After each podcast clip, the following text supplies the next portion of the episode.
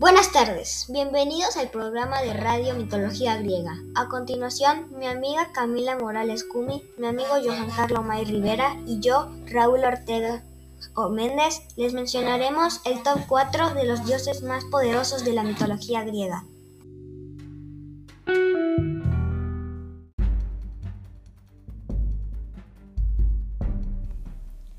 En el top 1 está el dios del Olimpo y del rayo Zeus, hijo de Area y Cronos. Fue el último en nacer de los seis hermanos y el portador de el arma más poderosa creada en el universo, el rayo.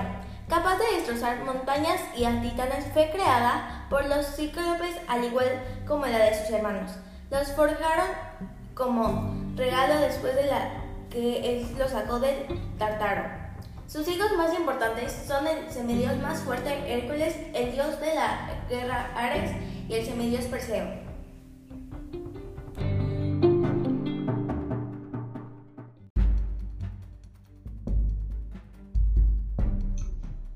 En el top 2 está el dios del inframundo, el invisible, Hades, hijo de Rea y Cronos, hijo masculino más grande de los seis hermanos y portador del casco de la invisibilidad forjado por los cíclopes como regalo ya que Zeus lo sacó del Tartaro y desterrado al inframundo por Perseo con la espada de Zeus impulsada con el rayo. Sus hijos más importantes son la diosa de la muerte, Macaria, la diosa de los fantasmas, Melione, y el dios del vino, Sagreo.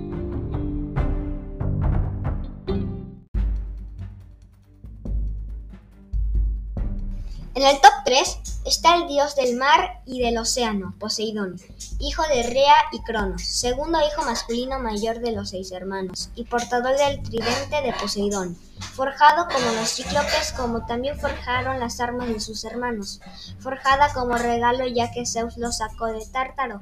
Sus hijos más importantes son el dios marino Tritón, la diosa marina Rodo y el semidios Teseo.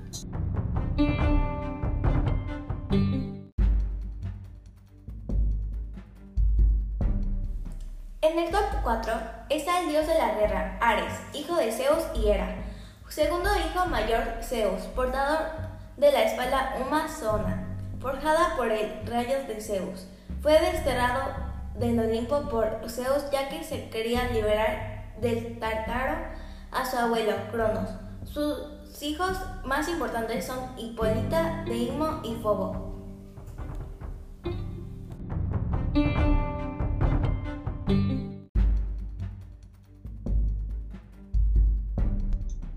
En la mitología griega, Hefesto es el dios de la forja y del fuego, así como los herreros, los artesanos, los escultores, los metales y la metalurgia.